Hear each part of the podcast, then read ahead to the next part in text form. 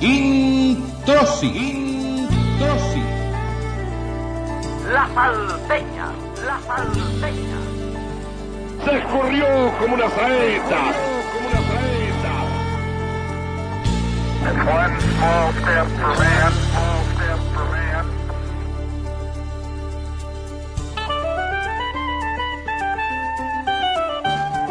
Un programa de radio. Comienza un programa de radio.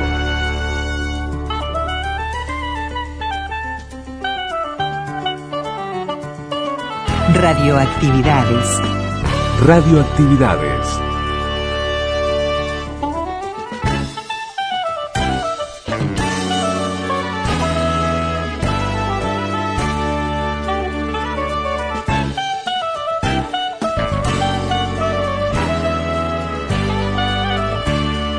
Celebramos la palabra. La palabra.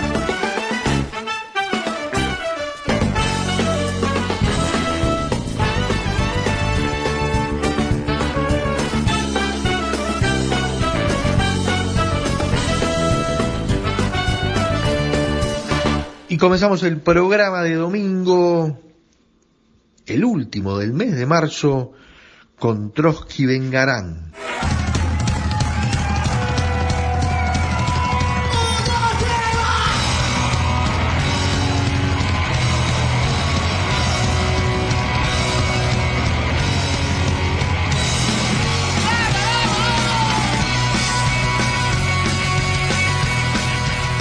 Trotsky Vengarán y en este Detrás del Arco. muy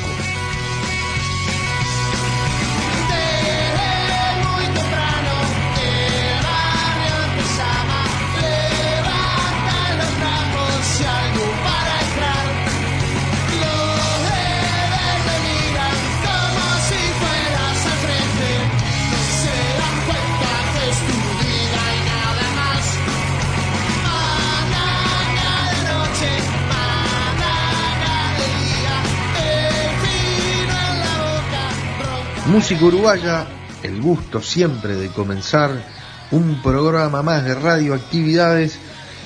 Por aquí Luis Ignacio Morera Lula, Daniel Ayala, aunque el decir por aquí, yo sé que la radio llega y, todos están escuchando en este momento lo que estamos diciendo, pero en realidad eh, cada uno en ese aquí es en su lugar.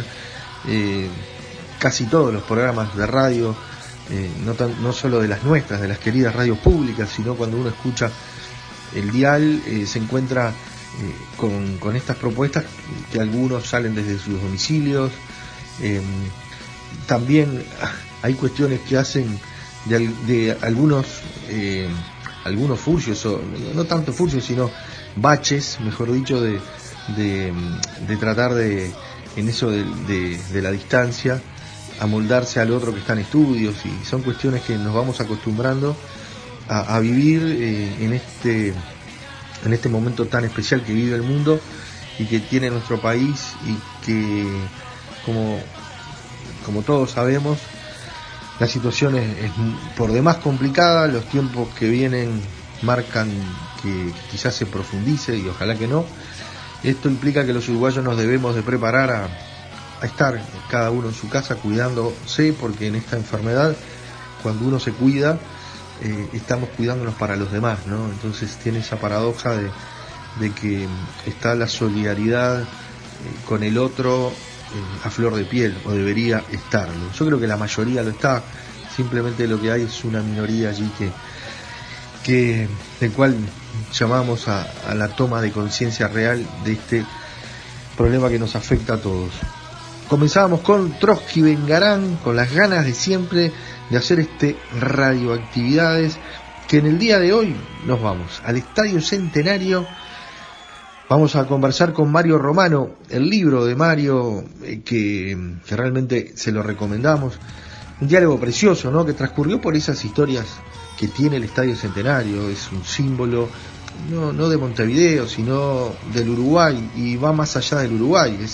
Monumento histórico de- del fútbol mundial, no solamente por el fútbol, sino además por lo que significa para todos y, por todas las cuestiones que se han desarrollado en, en ese estadio centenario, desde llegadas de la vuelta ciclista, em, básquetbol, boxeo, eh, carnaval, eh, después, bueno, la, la música y, y todo lo, que- significó recitales históricos en los últimos tiempos, pero en realidad ese estadio centenario símbolo de- del ser uruguayo, ¿no? Y, está allí, está allí con esa historia además increíble que hablábamos y que, y que Mario nos contaba una vez más de, lo que fue la, construcción de ese estadio centenario a partir de lo que era toda la, la efervescencia de los años 20 y el, y el Mundial del 30, así que historias preciosas y momentos hermosos de, de- este querido estadio centenario.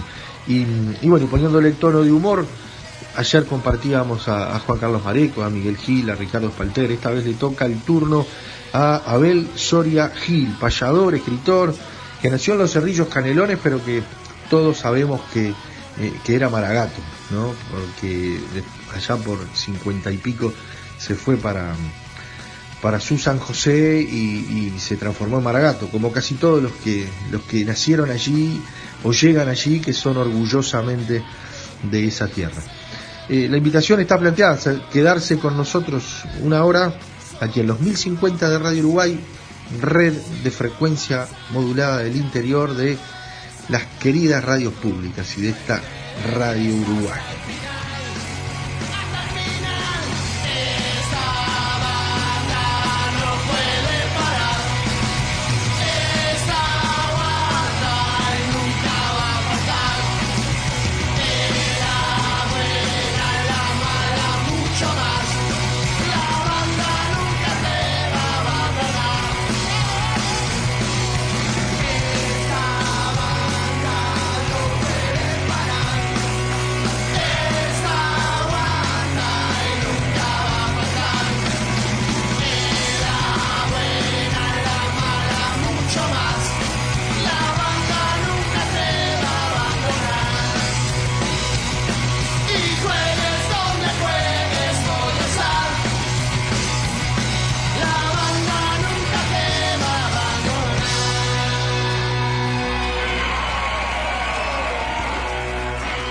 Facebook Radioactividades.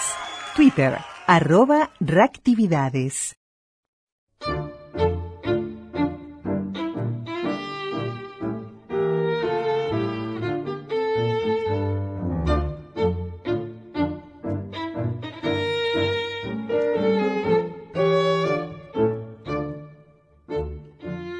Es tiempo de historias del Estadio Centenario. Nos las cuenta Mario Romano.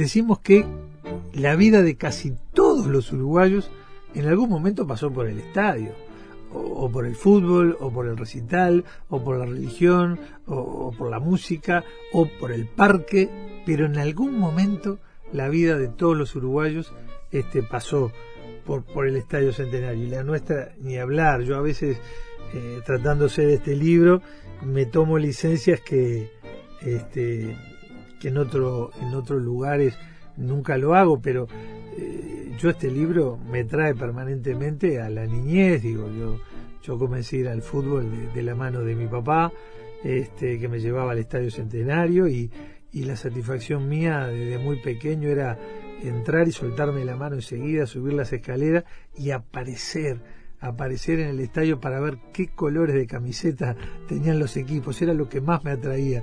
Y después otra cosa que me atraía mucho desde de, de muy pequeño era cómo voceaban los artículos lo, los vendedores.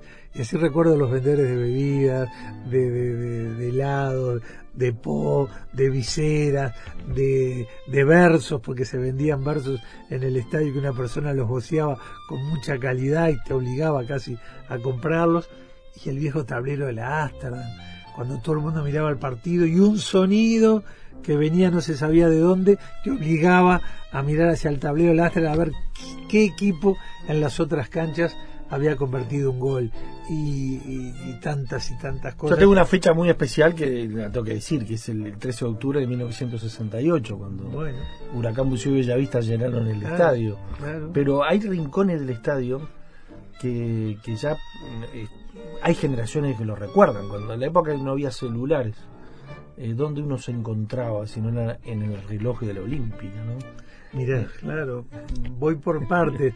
Eh, mirá si mi papá eh, me llevaba al fútbol y si mi mamá soportaba eh, tantas ausencias. Yo el 13 de octubre del 68 fui a la mañana para ver Huracán Buceo Bellavista.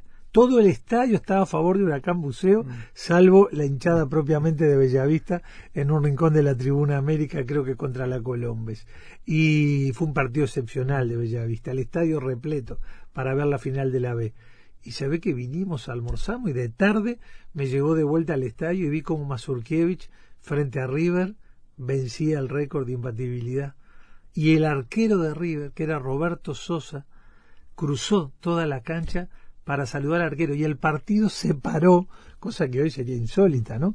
Cuando Mazurkiewicz llegó al límite, creo que era a los 18 minutos del primer tiempo, una cosa así, el partido se paró y todos lo vinieron a saludar, amigos y rivales, este funcionarios, eh, los jueces.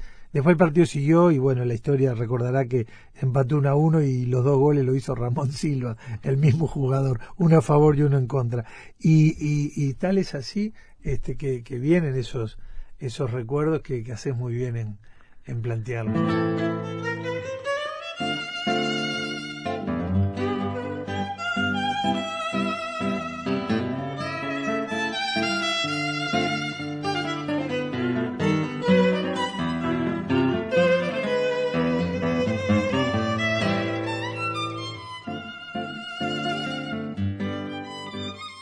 Fíjate si no te pasa esto, creo que nos pasa a todos. Recordamos cómo estaba el día, recordamos con quién fuimos, recordamos más o menos cómo éramos, entonces nos llena de una, de una gran nostalgia eh, recordar, recordar todos esos. Y bueno, y el Museo del Fútbol, que tanto costó y que hoy es una realidad tan, tan importante, y es el lugar donde, donde se conserva, donde se atesora, donde se defiende, donde se difunde la historia del fútbol. Bueno, es otro hito importantísimo debajo de la torre de, de la tribuna olímpica y esperando el gran proyecto que, que creo que va a llegar, que es convertir al estadio en, Eso te en iba a preguntar. ¿no? Más allá de que es recomendable el libro, de todo lo que hablamos y de que es un mínimo reflejo de lo que está acá con mucho calor. Se nota además tu, tu es, es gran parte de tu vida, es, es tu vida el estadio y, y se nota. Pero como es tu vida también y como vos estás trabajando allí, uno lo ve también a veces como que, que no se nos puede quedar. El estadio no se nos puede quedar. Eh, y, y- ¿En qué está ese? Eso que puede ser como gran desafío el 2030, pero más allá de eso. Sí, eh, el estadio hoy tiene un presente de dificultad porque además cumple el año que viene 90 años. Y fíjate que no hay estadio que cumpla 90 años. Los estadios anteriores al centenario, como puede ser el Stadium de Amsterdam, por ejemplo, fue reestructurado. Eh, ya estadios más para acá, Maracaná, por ejemplo, se achicó y se reestructuró con, por el Mundial. Eh, Wembley se tiró abajo y no hablo metafóricamente, hablo materialmente.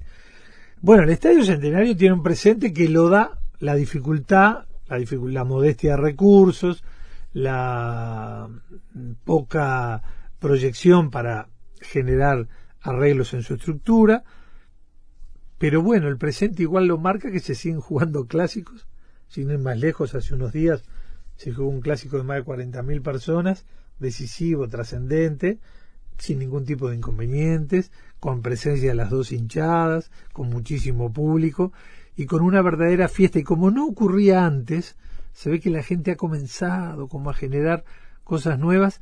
Nos llamó mucha gente diciendo, me sentí bárbaro, este es el verdadero lugar, acá se tienen que jugar estos partidos tan importantes.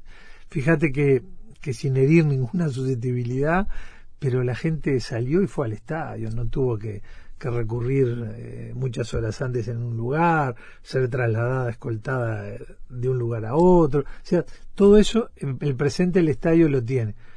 Pero bueno, dentro de esa dificultad también está culminando una etapa.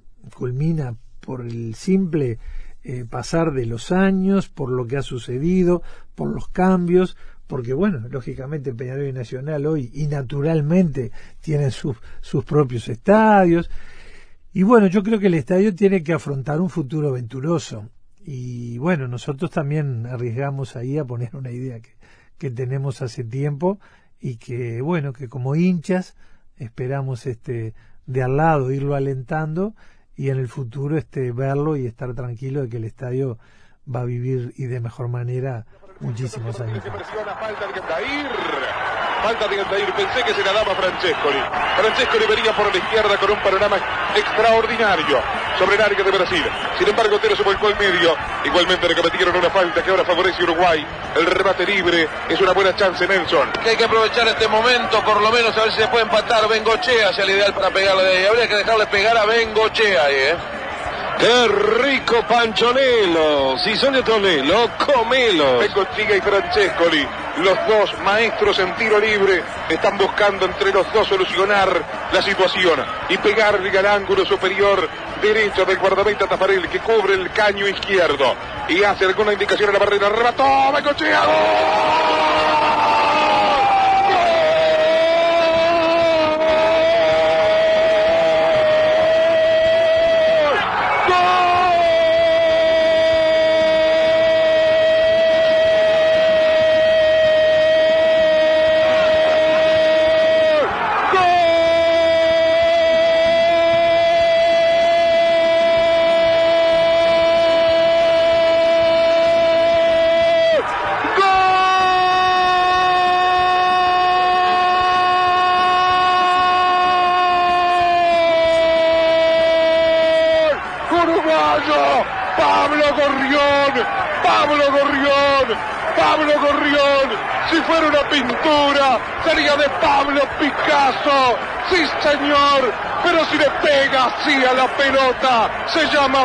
Pablo Bengoechea. Decíamos que había que aprovechar el momento, por lo menos le podíamos llegar a Brasil y que le tenía que pegar Bengochea. Si nos hemos aburrido de verlo pegarle de ahí en el campeonato uruguayo. Ahí no juegan otra cosa, ni el físico, ni nada. Ahí juega nada más que la categoría. Y Bengochea la podía meter. Tafarel la vio pasar, quedó parado. Empata Uruguay. Volvemos a creer. Esperemos se tranquilice el equipo en la cancha. Pueda serenarse, manejar el partido. Estamos iguales, eso es lo que vale. La pelota está fuera del terreno. Hay que recomponerse acá también en la cabina. Entre abrazos y besos. Estábamos compartiendo el gol de Uruguay. Vendrá a tener correspondiente al equipo. Lo veíamos mejor, Pájaro. Qué ¿eh? bien que la vio Nelson, por favor, Nelson. Cuando, cuando Pichón Niño se refería a vos. Dijo que le pegué Bengochea y le invocó. Lo besamos a Nelson, lo abrazamos. La pelota viene lateral de Adinolfi. Arriba sobre el área del equipo de Brasil. Trata de tomar siempre Adinolfi. El balón le va a pegar violentamente. Al medio de la cancha, pelotazo del mundo. A raya media del terreno.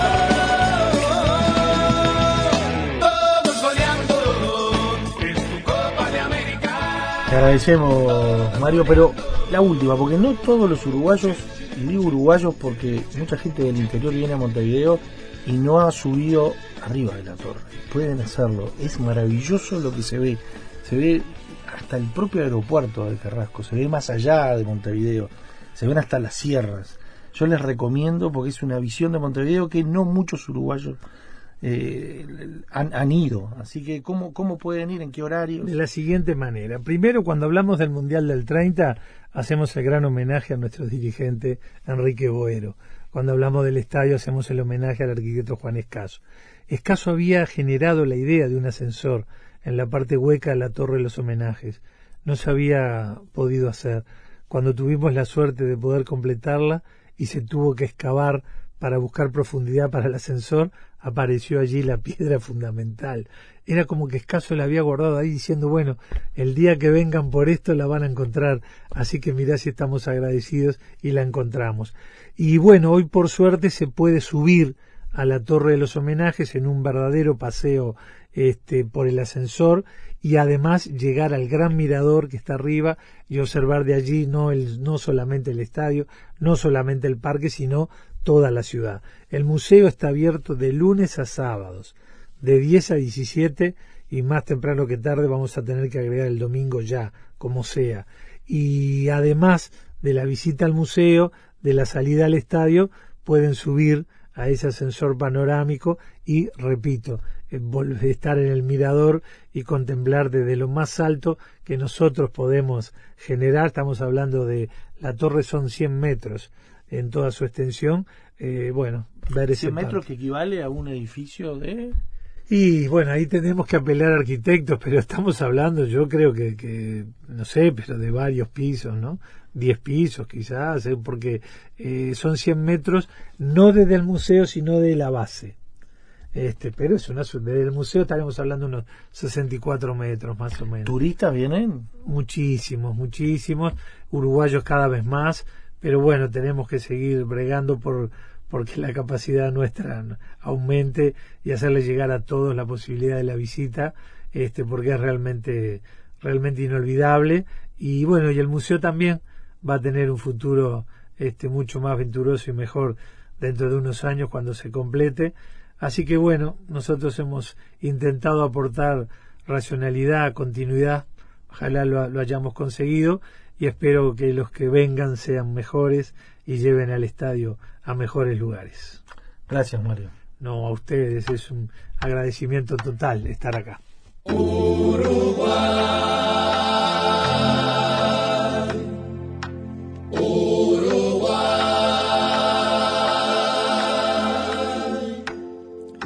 Hoy a este monumento de 80 mil almas que no tiene quien corra detrás de la guinda, que no tiene las redes, ni siquiera banderines del córner. Solo un perro lo cruza desconfiado de los viejos fantasmas que lo habitan.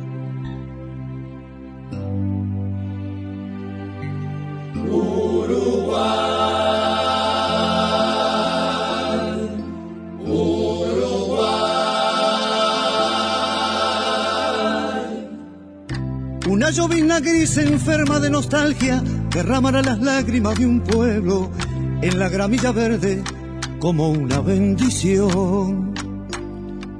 Un ventarrón de voces da una vuelta olímpica, el palomar se enciende desde la vieja torre y el arco de enfrente se ha metido el sol.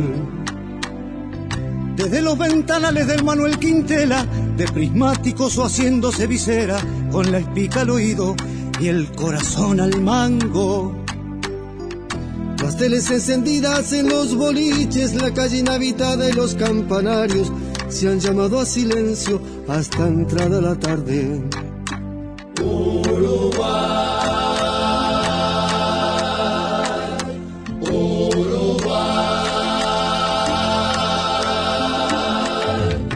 El sobre todo abotonado a lo don Pepe, los sombreros al aire y los pañuelos, el tranvía repleto, el ómnibus abierto. El tachero acelera y desde el cielo un helicóptero tirando más de 100 pelotas. Te espero en el reloj. No te quedes en Maracaná, pero préndetelo como una escarapela y recordalo cada 16 de julio.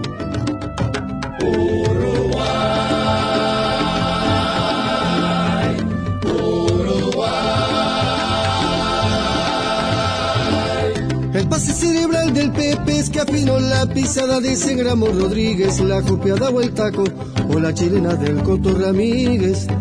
El trancazo letal de Lorenzo Fernández hablándole al oído de Álvaro Recoba, el golazo de Pablo, de esos que hay más de 10. Manicera Matosas, el quito el aquel gol que hizo Mango, la tajada del turco, la jugada genial que relató el tuerto montaño. El balazo de Hover, el show del pata loca, la elegancia del pardo, los piques del negro Alberto y los del negro Juan. La pilada de Luis y la tocada de Artime, la pared de Don Pedro con el Lito o el Pepe, la corrida del Nando, el toque de Venancio. El centro de la muerte del Cascarilla, el tiempo de los piques de Rubén Sosa. No te quedes en Maracaná, pero préndetelo como una escarapela y recordalo cada 16 de julio.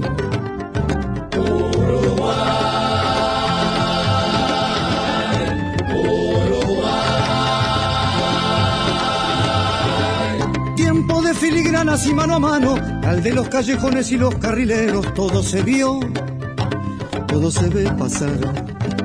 El de la raviolada de los domingos, al día no me haga nada, que como cuando vengo capaz salimos a festejar. No te quedes en Maracaná, pero préndetelo como una escarapela y recordalo cada 16 de julio.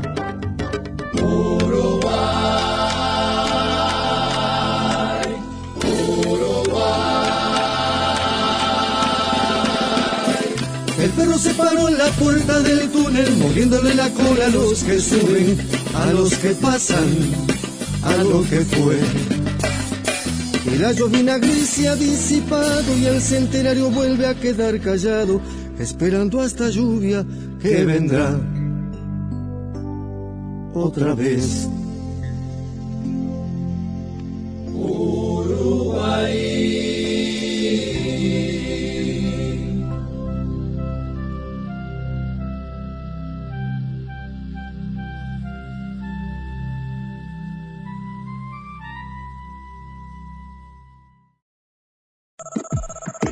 En Facebook.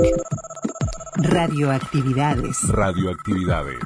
Contenidos, adelantos y noticias.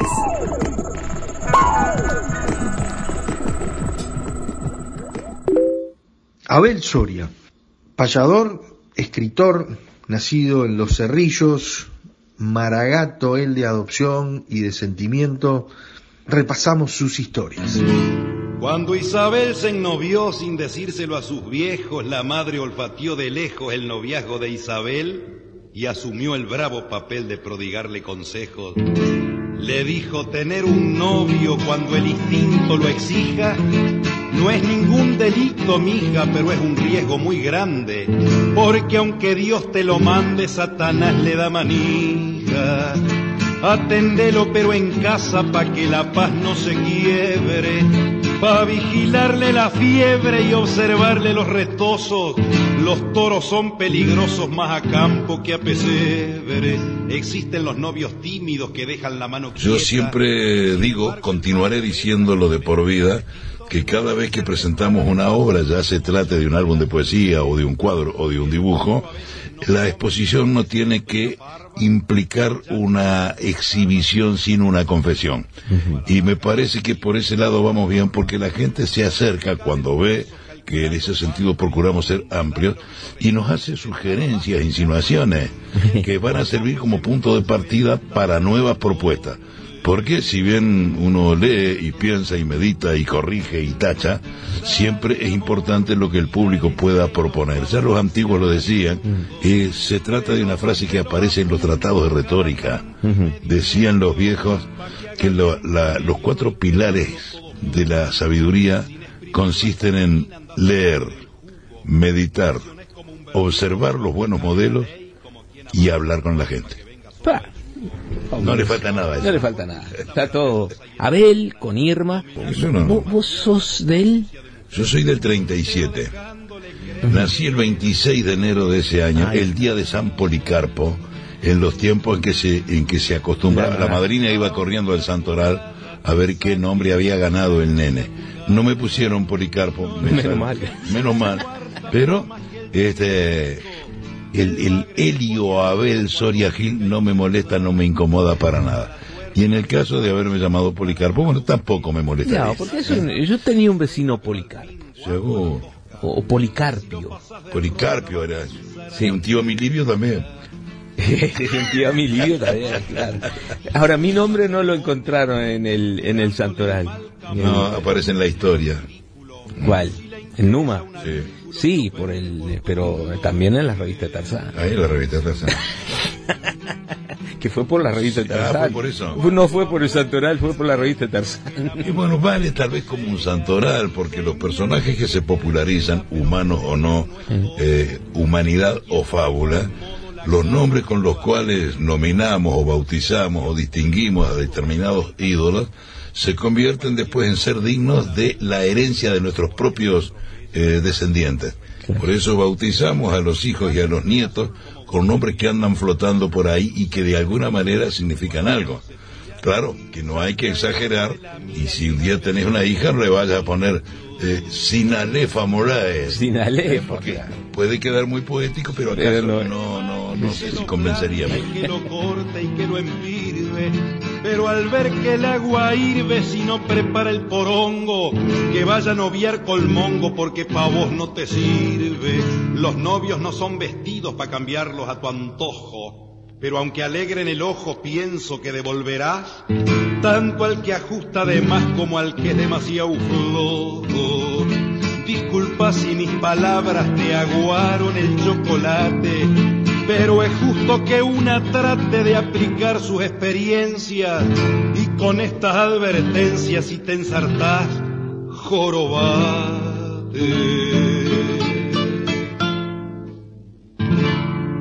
Yo tenía el instinto de, de la rima, de la métrica, un oído que se aclimató a semejante posibilidad, seguramente por legado de los mayores o de los vecinos. Se hablaba mucho en verso y cuando empezamos a escuchar audiciones radiales, la poesía gauchesca y los compuestos gauchescos y humorísticos, especialmente los que nos llegaban por parte de alguien a quien le estamos debiendo un homenaje, a don Evarito Barrio, influyó en nuestra formación por el lado de escribir compuestos humorísticos con el paisano como protagonista. Claro, eh, tú naciste en Cerrillos mismo. En Cerrillo mismo, a tres kilómetros del pueblo, de lo que era entonces la villa o el pueblo, ahora es una ciudad. En las chacras que rodean la planta urbana cerrillera son todos pequeños Por ahí propietarios. nació don Juan Pedro López también. También, sí, Ah. Juan Pedro López más cerca de la, de la ciudad capital, más cerca de Canelones.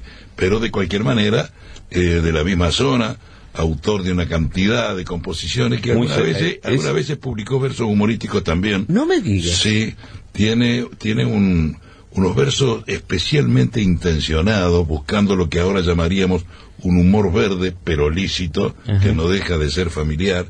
El, el petizo se llama, haciendo una especie de fábula o de prosopopeya cargada de intenciones picarescas con mucha pimienta.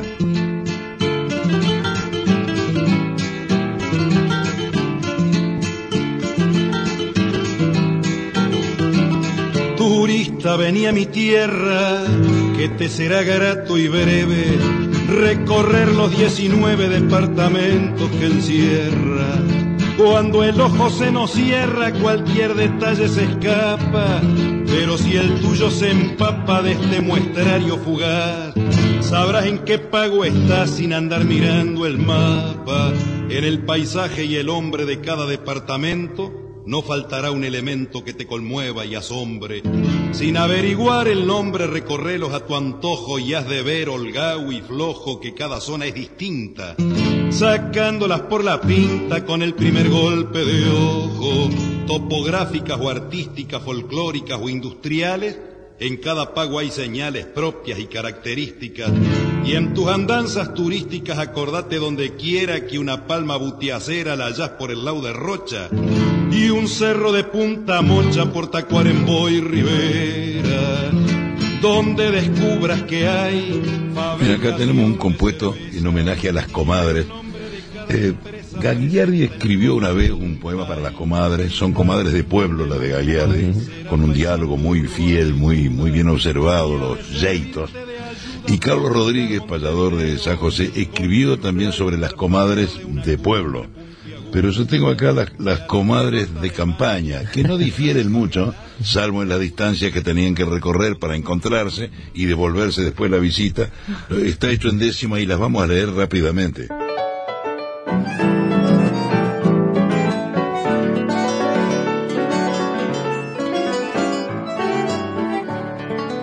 Cuando una doña de afuera va a visitar a otra doña, siente como que retoña su espiritual cementera, cruza el bajo y la pradera sin que la detenga nada, ni pajonal, ni cañada, ni alambrau de ley, ni abrojo, ni cicuta, ni rastrojo, ni trébol, ni tierra arada.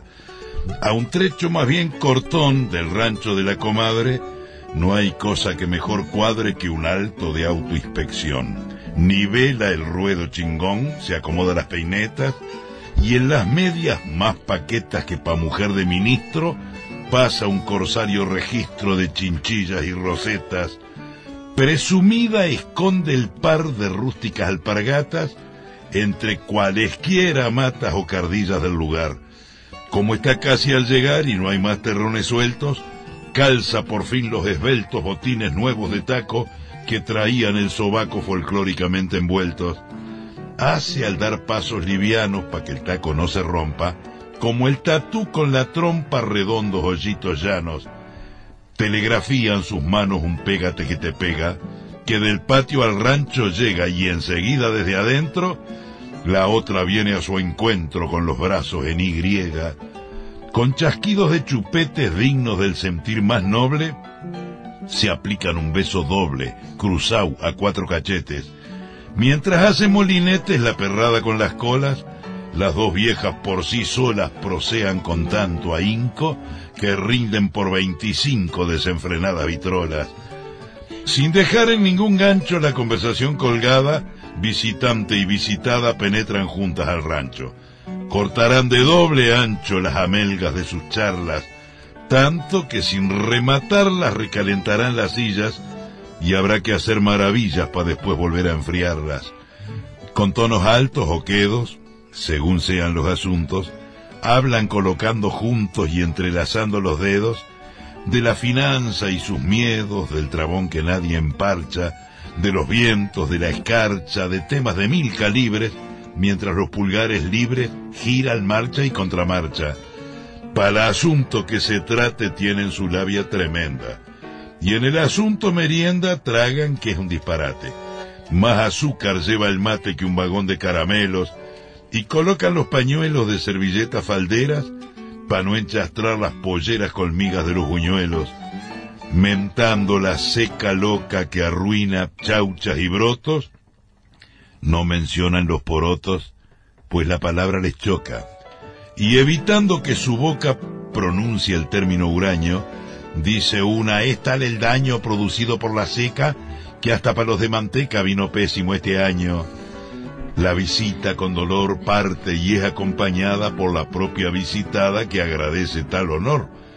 Los cumplidos de rigor se contagian como peste, porque ni en aquel ni en este ninguna se queda atrás. Y hay un no faltaba más por cada no se moleste. Bueno, comadre, hasta aquí ya hizo tres cuadras o cuatro.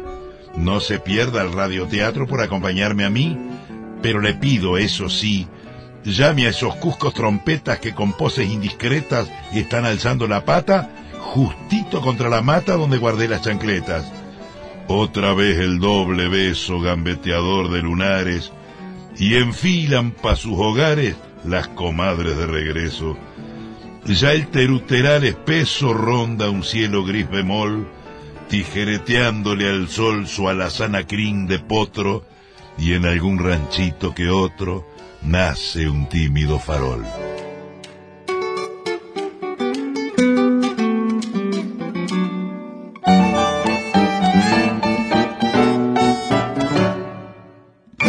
Practicando todos los días, familiarizándose con el número de sílabas que lleva reglamentariamente cada verso y además con lo que tiene que ver con la rima, se está logrando algo desde el punto de vista estético muy bueno pero no solamente de cosas estéticas se nutre el arte, sino de cosas éticas y medulares por las que también hay que incursionar tarde o temprano. Claro, eh, la información, el estudiar la historia, to- todo, porque no sabes por dónde va a saltar la perdiz, ¿no? Sí, sí, sí. Eh, ¿Por dónde va a saltar la perdiz? Es una, es una de las expresiones que nuestros paisanos usan. Y utilizan otra que es muy curiosa. Donde menos se espera salta la liebre. Y la frase es utilizada desde antes que hubiera liebres en el país. Mirá qué curioso. Mirá. Porque está incluida en el refranero de Don Sancho Panza. Cervantes le hace decir esta expresión a Sancho, entre otras muchas, y seguramente con el Quijote llegó la frase a nuestro medio y prendió en la predilección popular, especialmente la de nuestros países. Sin haber llegado a la liebre. Ah, sin haber llegado la liebre, ni el gorrión, que son posteriores. Sí, claro. Sí, Gorrión pero- fue, se esca- Pero ya un- se aludía a ella gracias a un libro que populariza la frase.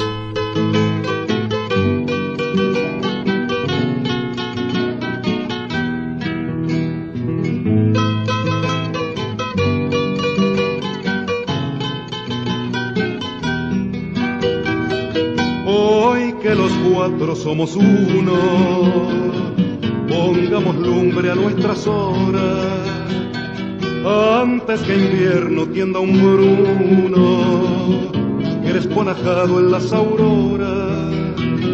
O antes que octubre, fiebre y miel disperse nuestro carrusel con flechas, ay devoradora. Antes que el sino sombra o luz sea terror o cascabel bajo el amparo de una cruz. La posibilidad de leer permanentemente, de escribir. Hay muchos libros recientes, pero creo que hay mayor cantidad de libros antiguos, porque repasar, reaprender lo que ya supuestamente uno sabe, releer a los autores predilectos, eh, dialogar con ellos nos trae a la memoria un pensamiento de Quevedo que decía, me encierro en la biblioteca a leer libros que fueron éxito hace muchos años, porque no hay cosa más dulce y más linda que escuchar con los ojos a los muertos. Siempre me gustó esa frase que me parece muy sugestiva, que te invita a recapacitar, a reflexionar, a lo mejor a recrear el contenido o la intención mediante nuevas frases que puedan surgir a ese propósito. Bueno, aquí leemos, aquí escribimos, contestamos cartas, pasamos a máquina borradores, no solamente los propios, sino de muchos colegas que se acercan por aquí sabiendo de nuestra predilección por todo lo que sea crear y, y todo nuestro respeto para cual, cualesquiera cosa que se produzcan independientemente de su presunta diferencia de calidad, eso no importa mucho, importa la intención.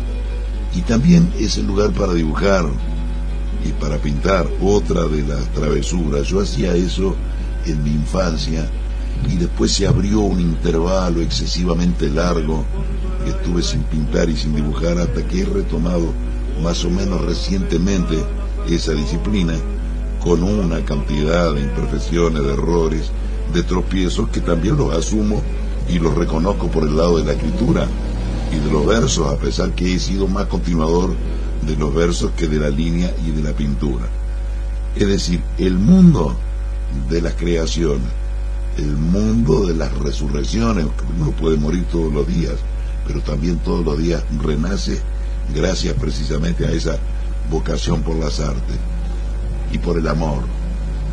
Decían los observadores y prologuistas de Wenceslao Varela que uno de sus romances, El Lazarillo Gaucho, tiene todo lo que debe tener un poema, porque el niño se deja matar por un toro para salvar la guitarra del abuelo, ciego el abuelo, lo cual es una doble demostración, una exteriorización del amor y también del, del cariño por las artes.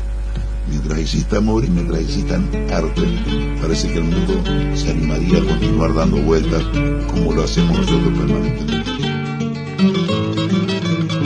Don Fermín prendió el caballo de un charre medio viejote y enderezó trote y trote rumbo a San José de Mayo.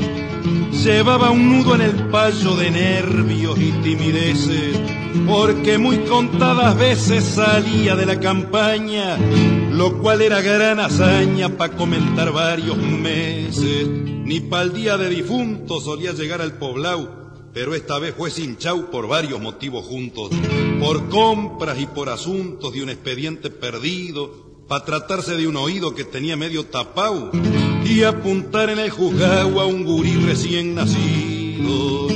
Desde el paso Laurel Chico vio la torre de microondas con sus pantallas redondas y sus cien metros y pico.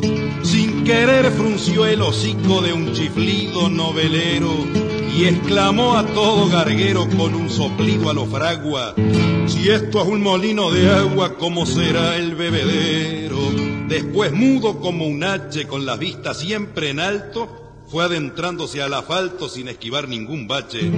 Reventó más de un remache del charré que era su orgullo. A un rayo lo hizo casullo y otros cuantos dejó flojos. Pero no quitó los ojos de semejante mangurullo.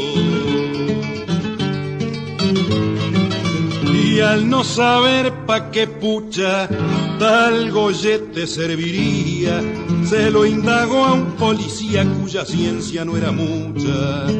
Mas como persona ducha le explicó el señor agente que aquella torre imponente de dimensiones impar era para poder hablar telefonísticamente.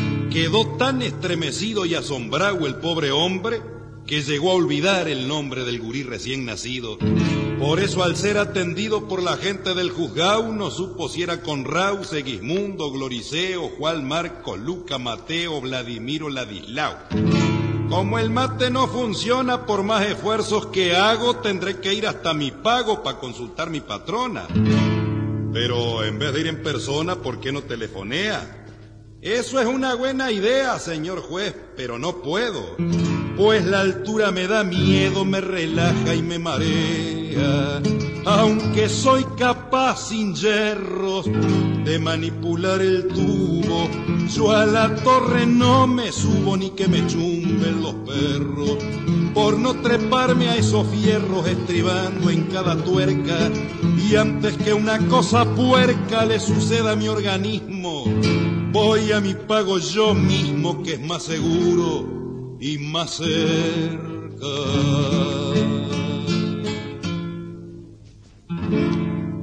Para abrir La magia y los sueños la noche. Viven en la radio. El notable de la radioactividades. Noches brillantes Sábados y domingos al mediodía. de Ángel Shea.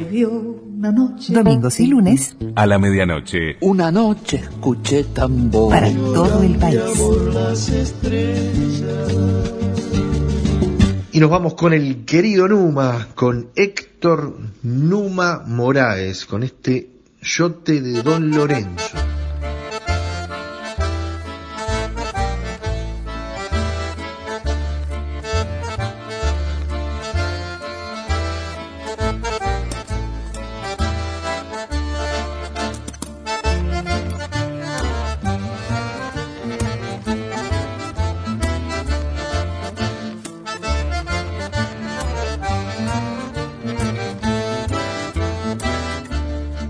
De don Lorenzo que mixturó un Juan Moreira norteño y un seductor, dos trabucos naranjeros y a veces tres, cruzados bajo la faja color clavel. La barba blanca al pecho y la melena patriarcal era una aparición de la banda oriental, pero guarda la moza que escuchara su acordeón para su perdición, la alzaba el seductor. Y qué lindo tener a Numa, ¿no? Tener a Numa presente en este cierre musical de radioactividades. Hombre, de nuestra cultura, de nuestra música, de nuestro canto popular, de, de nuestra radio, porque eh, Numa, la radio, la música y Numa es una trilogía perfecta eh, en varias propuestas y bueno, está la que él hace hoy día en Emisora del Sur, pero, pero bueno, repasar las historias de Numa también es repasar las historias de radio, que acá como somos todos locos de la radio, eh, siempre lo vamos a agarrar por ese lado. Así que le enviamos un gran abrazo a, al querido Numa y, a todos ustedes. Esperemos que les haya gustado la propuesta de este fin de semana. La vamos a seguir en la semana con nuestras redes sociales, Twitter, Facebook, radioactividades y, y estaremos preparando para las ediciones de sábado y de domingo del próximo mes en estos días tan tan especiales que nos debemos cuidar tanto y ser tan solidarios con los demás. Abrazo grandote, que pasen bien. Chau chau. La barba blanca al pecho y la melena patriarcal era una aparición de la banda oriental. Pero guardan la moza que escuchara su acordeón para su perdición, la alzaba el seductor.